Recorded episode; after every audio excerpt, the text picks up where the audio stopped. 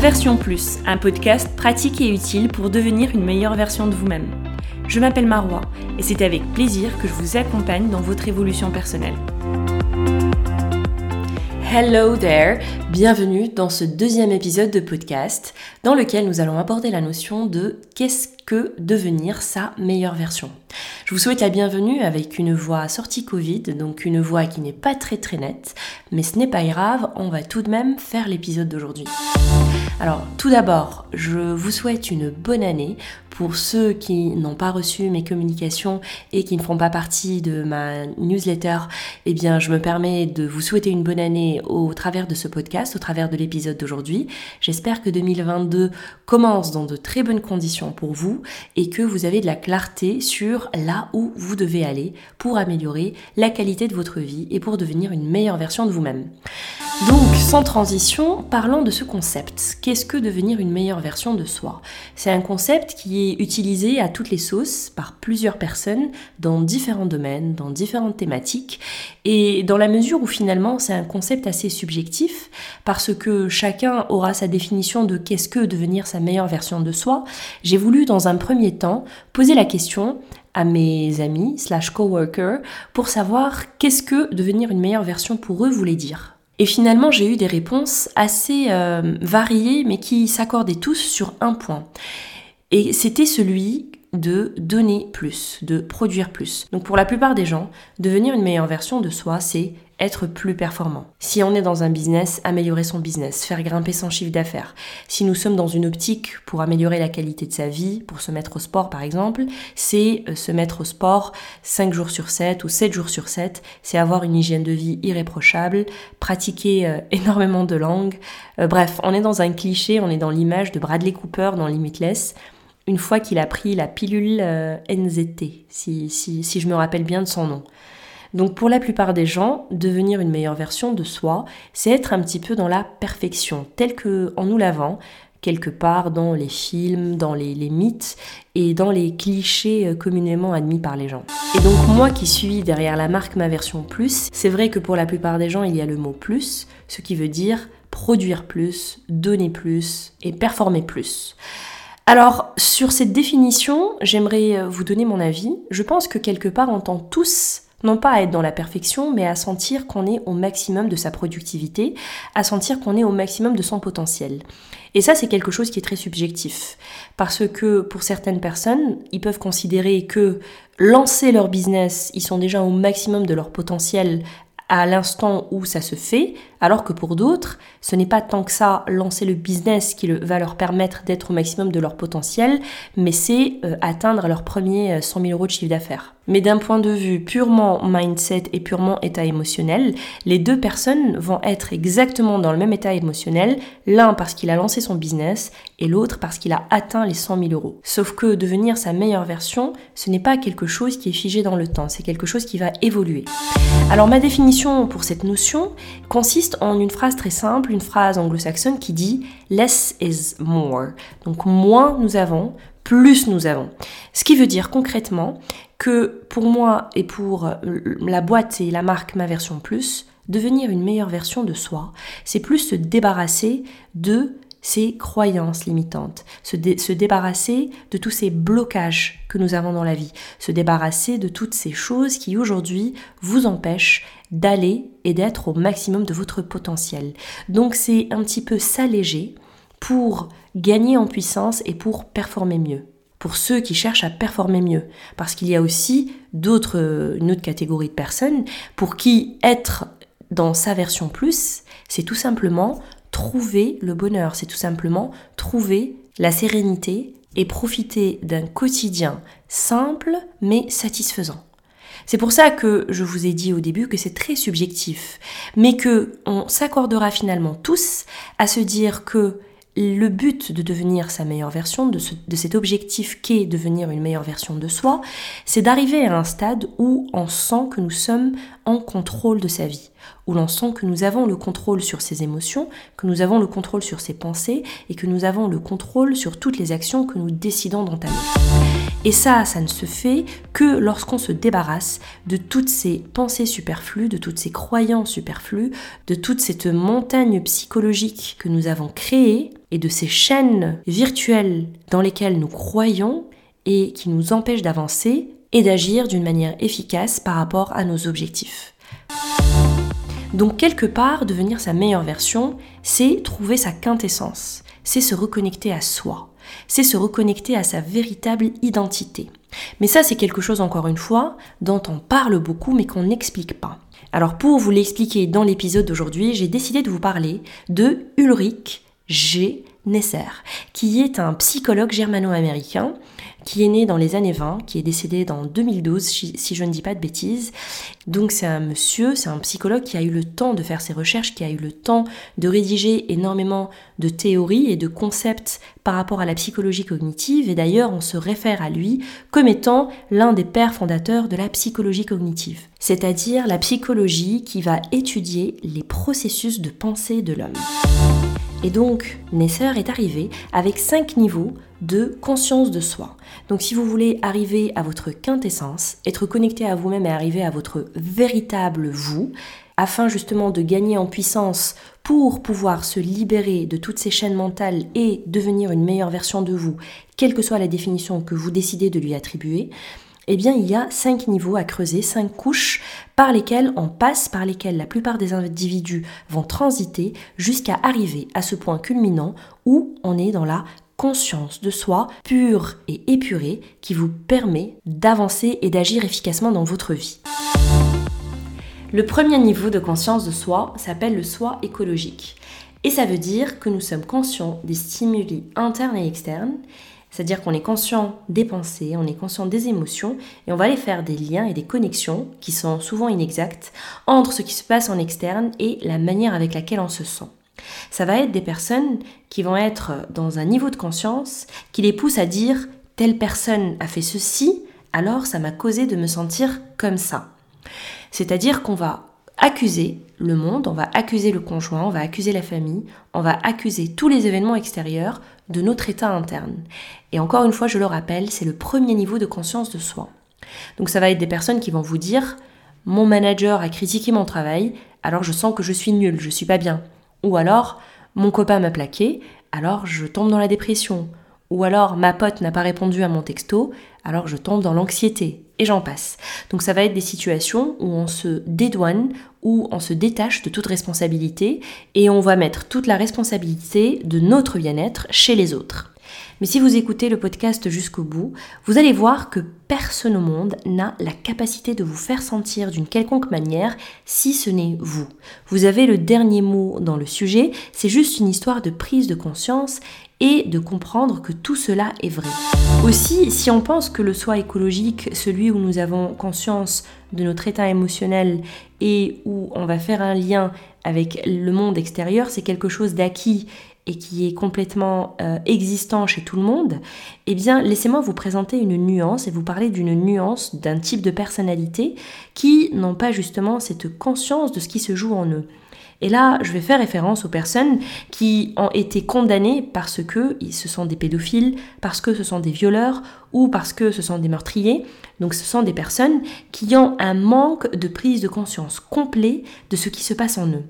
Ils ont un manque de conscience en soi qui est très extrême. Bien entendu, ça ne justifie rien, mais ça donne un contraste à cette analyse pour vous expliquer que le soi écologique est le premier niveau de la conscience de soi. Mais qu'avant ce soit écologique, on peut très bien être dans le déni complet de ce qui se passe en nous et être dans l'inattention et dans la non-introspection extrême pour ne pas se rendre compte de nos émotions et de l'impact que nos actions peuvent avoir sur le monde extérieur.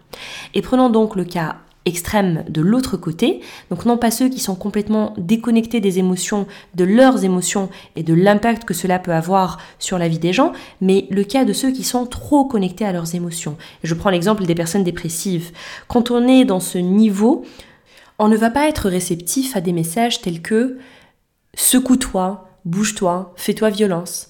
Lorsqu'on est dans cet état d'esprit où l'on va écouter excessivement ses émotions et où on va être excessivement connecté avec ce qu'on ressent et où on va concrètement se déresponsabiliser de tout ce qui nous arrive, eh bien on comprend parfaitement si quelqu'un vient nous dire, vient partager avec nous le fait qu'il ne se sent pas bien. Donc lorsqu'on est trop à l'écoute de ses émotions, on comprend très bien les émotions des autres. Et lorsqu'on est dans ce niveau de conscience de soi et qu'on prend conscience que c'est le tout premier niveau, c'est ce qui va aider à réveiller le concept de grandir, grandir dans son développement, grandir dans son évolution et chercher à aller à un deuxième niveau plus profond pour mieux se connecter à soi. Donc le deuxième niveau s'appelle le soi interpersonnel et c'est être conscient des interactions avec les autres contempler comment notre communication a été perçue et comprendre comment est-ce qu'on perçoit la communication des autres. Et je vais vous donner un exemple concret. Les personnes qui sont dans ce niveau de conscience de soi, qui est donc le deuxième niveau, ça va être des personnes qui, d'une part, bien entendu, ils ont conscience de leurs pensées, de leurs émotions, mais ils sont conscients des interactions qui se passent avec les autres et ils sont dans le contrôle, dans la volonté de contrôler ces interactions. C'est-à-dire que si vous avez une discussion avec quelqu'un, si vous êtes dans un débat et que par exemple dans ce débat vous n'arrivez pas à briller, vous débattez avec quelqu'un qui maîtrise mieux les arguments, qui a mieux préparé son sujet, donc il va avoir euh, une position plutôt imposante dans le débat et vous allez vous sentir mal à l'aise parce que vous savez que vous n'avez pas été au maximum de ce que vous êtes capable de faire. Alors lorsque vous êtes dans ce niveau de conscience de soi, une fois que la discussion est finie, que le débat est clos et que vous rentrez chez vous, vous allez souvent disséquer la conversation, revivre l'événement, revivre le débat et vous en vouloir de ne pas avoir sorti tel ou tel argument à un instant T et ne pas avoir mieux réagi. Alors quand on est dans ce niveau de conscience, ce n'est pas la bonne manière de procéder parce que on va tout simplement être dans la souffrance et dans une loupe qui ne nous aide pas à avancer puisqu'on va revivre des événements, on, on, les revit en imaginant ce que nous aurions pu faire sans pour autant réussir à changer la chose. Alors la bonne méthode à adopter lorsqu'on est dans cet état de conscience, c'est tout simplement d'ajuster, de s'adapter et de grandir. Si vous êtes dans une discussion où vous sortez des paroles blessantes et que vous vous rendez compte vos paroles ont blessé quelqu'un, plutôt que de vous en vouloir pendant plusieurs mois, plusieurs années même pour certains, je vous conseille plutôt d'aller demander pardon, d'aller présenter vos excuses si vous jugez que cela est nécessaire, et de continuer votre vie, de passer cet événement et d'avancer en prenant en compte ce que vous avez appris de vos erreurs. Parce que finalement, commettre des erreurs, ce n'est pas une mauvaise chose dès lors où on apprend de ses erreurs. Le troisième niveau de conscience de soi, c'est ce qu'on appelle le soi prolongé, c'est-à-dire prendre conscience d'une dimension complètement différente de notre vie, c'est-à-dire être capable de connecter les différents puzzles de la vie, le puzzle du passé, et pouvoir le placer et évaluer et comprendre son impact sur le présent, et voir de quelle manière est-ce que cela peut impacter l'avenir. C'est comme les personnes qui sont complètement frustrées euh, adultes, étant adultes, qui sont complètement frustrés à l'idée de recevoir des ordres. Et il y en a beaucoup des personnes comme ça, qui ne supportent pas qu'on leur ordonne de faire quelque chose. Notamment lorsque on est dans un domaine professionnel et que hiérarchiquement ils doivent reporter à quelqu'un. On peut parfois avoir de la chance et tomber sur quelqu'un de respectueux et de pédagogue dans son approche managériale. Donc quelqu'un qui va utiliser des formules de politesse, qui va faire attention à nos émotions, mais la plupart du temps, on tombe sur des personnes qui sont tellement submergées par leurs responsabilités qu'ils en oublient les formules de politesse. Ce qui fait que lorsqu'on va vouloir vous demander quelque chose, ça ne sera pas un est-ce que tu peux s'il te plaît faire telle ou telle tâche, mais ça sera fais ça. Et certaines personnes arrivent à gérer ce genre de demande, mais pour la plupart des gens, c'est un motif de révolte, c'est un motif d'énervement. Et lorsque on est dans cet état de conscience de soi où on est au niveau du soi prolongé, il faut être en mesure d'évaluer qu'est-ce qui cause aujourd'hui la frustration par rapport à des attitudes pareilles. Et à ce moment-là, il faut commencer à regarder dans le passé, à voir à quel moment est-ce que nous avons vécu des situations qui nous ont profondément touchés, ça peut être des situations très banales, mais qui nous ont touchés au plus haut point, au point que dans notre vie d'adulte, on a toujours des séquelles par rapport à des croyances qu'on a développées par le passé. Donc dans le cas de la frustration par rapport aux ordres, cela peut très bien être des situations où on a reçu beaucoup d'ordres étant petit, on a dû faire des choses qu'on ne voulait pas faire, Et donc nous avons exécuté pas mal d'événements et de situations dans la souffrance, et en conséquence, on a développé cette croyance que lorsqu'on reçoit un ordre, cet ordre a pour vocation de nous brider, de nous casser et de nous empêcher d'évoluer. Ceci est un point de vue qui peut être tout à fait discutable, mais ce n'est pas forcément la vérité. Donc lorsqu'on est dans le soi prolongé, on se questionne tout simplement, est-ce que ce qu'on a cru toute notre vie est la vérité ou pas? Ou est-ce que c'est questionnable? Est-ce qu'on peut remettre en question les événements que nous avons vécus et leur donner une autre signification? Et donc trouver le lien entre ces événements que nous avons vécus et qui nous ont touchés au plus haut point, au moment de notre vie où on était fragile et vulnérable, et évaluer l'impact que cela peut avoir aujourd'hui sur notre vie d'adulte. Ensuite, il y a le quatrième niveau de conscience de soi, et là on va parler du soi privé. Alors le soi privé, c'est le soi qui va permettre, c'est le niveau de conscience qui va vous permettre de prendre conscience de vos pensées, de vos émotions, au même titre que le tout premier niveau, sauf que, à la différence du premier niveau, votre comportement va être complètement différent. Parce que comme nous l'avons vu dans le soi écologique, donc le tout premier niveau, lorsque vous avez cette conscience de vos pensées, de vos émotions et de ce qui se passe en interne et en externe, vous allez porter la responsabilité de vos émotions sur ce qui se passe en externe. Alors que dans le soi privé, ça ne se passe pas comme ça. Dans le soi privé, on questionne nos émotions. On se pose la question du pourquoi. Je me sens mal, pourquoi? Je n'ai pas envie de voir telle personne, pourquoi? Je suis anxieux, qu'est-ce qui a causé ma, mon anxiété? Et non pas je suis anxieux, j'ai besoin de quelqu'un pour me réparer. Ou je suis dépressif, il faut absolument que je trouve un psychologue ou un psychiatre pour m'aider à me sentir mieux. Non, ça va être une prise de conscience qui permet à la personne qui est à ce niveau-là de prendre conscience de sa capacité à résoudre par elle-même ses propres problèmes. C'est une sorte de prise de contrôle et de prise de pouvoir sur son bien-être. Et comme on l'a vu, il y a quatre niveaux au préalable à traverser. Bien entendu, ça ne se fait pas dans un ordre bien précis parce que ça peut se faire d'une manière aléatoire, mais le schéma qui nous a été présenté, donc le schéma d'évolution, le schéma de ces couches-là, ça va être un schéma qui permet de challenger son développement personnel.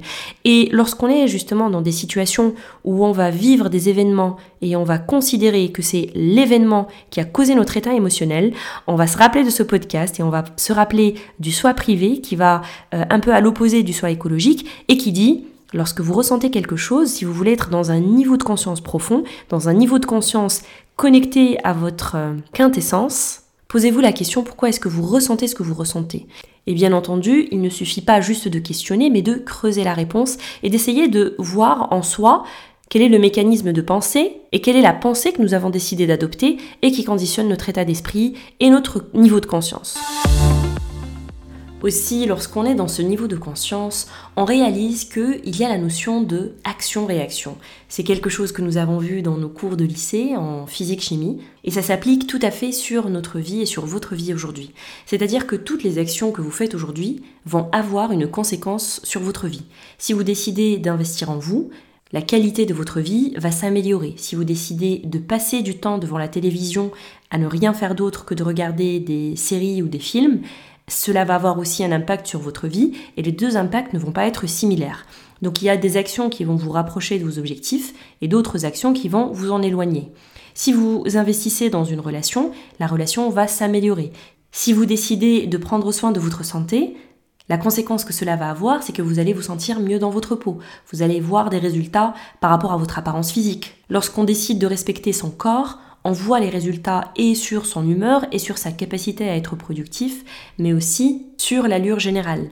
Donc, ce sont des exemples pour vous montrer simplement qu'à chaque fois que nous prenons une décision, cela a une conséquence sur notre vie. Et ça, il faut en prendre conscience. Donc lorsqu'on est dans ce niveau de prise de conscience, on a conscience de cela. Et on a aussi conscience des mécanismes de pensée qui font que vous vous sentez de la manière avec laquelle vous vous sentez. Comprendre ce qui va causer vos émotions est-ce que vos pensées y sont pour quelque chose? Comprendre quel est l'impact de vos croyances, qu'est-ce qui façonne vos opinions, de quelle manière est-ce que vous pouvez avoir de l'assurance, de quelle manière est-ce que vous pouvez reprendre confiance en vous, tout ça, vous ne pouvez l'acquérir que si vous comprenez les mécanismes cognitifs. Et si à ce jour ce sont des choses et des notions qui sont abstraites, sachez que ce sont des notions qui vont être abordées dans les prochains épisodes de podcast. Donc je vous invite à me suivre et à continuer à écouter les prochains épisodes qui vont arriver. Et donc lorsqu'on comprend ces notions-là, quelles conséquences cela va avoir pour notre vie? La conséquence que cela aura, c'est que on sera dans l'autorégulation, l'autorégulation émotionnelle, l'autorégulation de la pensée, l'autorégulation des sensations. C'est-à-dire qu'on va comprendre où est-ce qu'il faut agir, sur quel levier est-ce qu'il faut être actif pour permettre à notre soi de se reconnecter à sa véritable quintessence, pour réussir à trouver la sérénité, la paix et se défaire de toutes ces choses qui nous pèsent aujourd'hui. Et si aujourd'hui c'est quelque chose qui vous paraît être complètement impossible, sachez que rien n'est impossible, c'est quelque chose qui est complètement possible, bien entendu, sous condition. À condition qu'on travaille dur pour comprendre ces mécanismes, pour se comprendre et pour rechercher la vérité sur soi, mais aussi qu'on applique une certaine discipline, une certaine discipline mentale par rapport à nos réactions, par rapport aux décisions que l'on prend et par rapport à un certain nombre de choses que nous faisons dans notre vie et qui peut-être aujourd'hui ne nous servent pas. Et donc enfin j'arrive au dernier niveau, au dernier niveau de conscience de soi, qui est ce qu'on appelle le soi conceptuel. Et donc, Nesser est arrivé avec ce dernier niveau en nous disant que lorsqu'on traverse ces couches, lorsqu'on creuse petit à petit dans la conscience de soi, et lorsqu'on est dans cet état d'esprit où on a conscience de certaines choses et pas de d'autres, et finalement on se challenge et on sait où est-ce qu'on doit aller, on sait qu'est-ce qu'on doit rechercher, eh bien on en arrive à un moment donné où on a conscience de la prise de conscience. Et c'est ça le soi conceptuel. C'est lorsqu'on arrive à se détacher de tous ces labels qui vous pèsent, de tous ces labels que la société a décidé de vous mettre, de tous ces labels que vous avez décidé d'adopter par vous-même, vous les avez acceptés, vous les avez utilisés, vous les avez collés sur votre front et l'impost-it, et aujourd'hui ce sont des labels qui vous définissent. Mais non seulement ils vous définissent, mais très souvent ces labels ils vont vous peser. Vous pesez dans votre évolution, vous pesez dans votre estime de vous-même, vous pesez pour reprendre le contrôle sur votre vie. Et prenant des exemples de labels qu'on connaît tous, elle c'est une maman, lui c'est euh, un maghrébin, c'est une bonne ménagère, c'est un macho, et j'en passe de tous ces labels qu'on va venir entendre et peut-être leur donner raison et les accepter. Donc le soi conceptuel, lorsqu'on est dans ce niveau de conscience, on se débarrasse de ces labels. On se débarrasse du superflu. Et c'est ce que je vous disais au début. Less is more. Et lorsqu'on en arrive à ce stade où moins c'est plus, donc moins nous avons de choses à gérer, plus on va se reconnecter à soi, eh bien on en arrive à un stade où, on retrouve sa quintessence, on se reconnecte à soi et on en arrive à un stade où nous n'avons plus besoin de personne. Nous n'avons plus besoin de prouver que nous avons raison, nous n'avons plus besoin de plaire, nous n'avons plus besoin de faire attention de ce qui se dit de nous, parce qu'on se reconnecte à soi, on se reconnecte à ce que nous sommes réellement, et c'est là où on va venir lever le voile sur ses véritables valeurs, sur ses intérêts, sur ses aspirations, sur ce qu'on aime, ce qu'on n'aime pas, sur les véritables objectifs qui vous motivent. On a de la clarté. On va creuser dans ce que nous sommes en tant qu'individus. Et c'est là où on va avoir le pouvoir, on va récupérer un pouvoir qui était en nous, on va récupérer un contrôle, c'est en se débarrassant de toutes ces choses qui nous pèsent, et ce contrôle et ce pouvoir qu'on va récupérer, c'est ce qui va nous permettre d'activer des choses dans notre vie pour devenir cette meilleure version de nous-mêmes à laquelle on aspire. Que ce soit dans la performance, si pour vous une meilleure version de vous-même, c'est performer plus, donner plus, produire plus, réaliser plus, eh bien c'est compliqué de le faire lorsque vous êtes parasité par énormément de choses qui vous collent à la peau. Aussi, si devenir une meilleure version de vous veut dire vous recentrer sur une spiritualité, sur votre religion, vous recentrer sur des choses qui font écho en vous, trouver la sérénité, trouver la paix, trouver le calme intérieur. Vous ne pouvez pas le faire si vous, vous n'arrivez pas à ce niveau de soi conceptuel qui vous détache de toutes ces choses qui, aujourd'hui, sont un fardeau qui vous pèse. Et donc finalement, lorsque on en est à ce niveau, lorsqu'on arrive à ce niveau de conscience, eh bien quel impact cela va avoir concrètement sur notre vie? Tout ce qu'on a vu jusque-là, on a vu les différents niveaux et finalement on peut être dans un niveau ou dans un autre, mais en tout cas on sait où est-ce qu'on veut aller, on a une direction très claire, on sait où est-ce qu'on doit progresser. Et surtout, avant de commencer, parce que la question était qu'est-ce que devenir une meilleure version de soi, il faut définir qu'est-ce que devenir une meilleure version de soi veut dire pour toi? Qu'est-ce que ça veut dire pour vous? Lorsque vous pensez à vous, quelle vision est-ce que vous avez d'une version de vous qui serait heureuse? Qu'est-ce qu'elle aurait de plus et surtout qu'est-ce qu'elle aurait de moins? Et lorsqu'on arrive à définir cette vision, c'est là où il va falloir faire un travail d'introspection pour voir finalement à quel niveau de conscience de soi est-ce qu'on se positionne.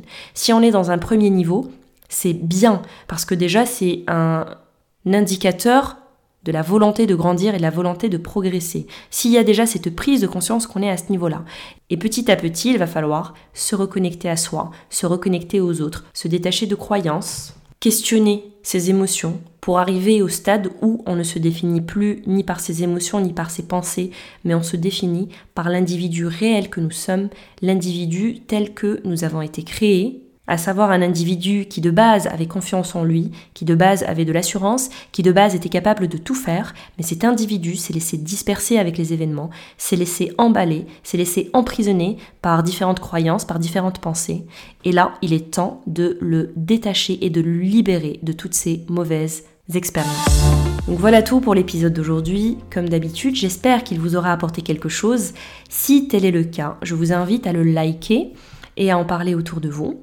Euh, aussi, je vous invite à vous rendre sur le site www.maversionplus.com où actuellement j'offre une formation qui vous permet de virer vos pensées négatives. Donc allez-y, n'hésitez pas à la récupérer.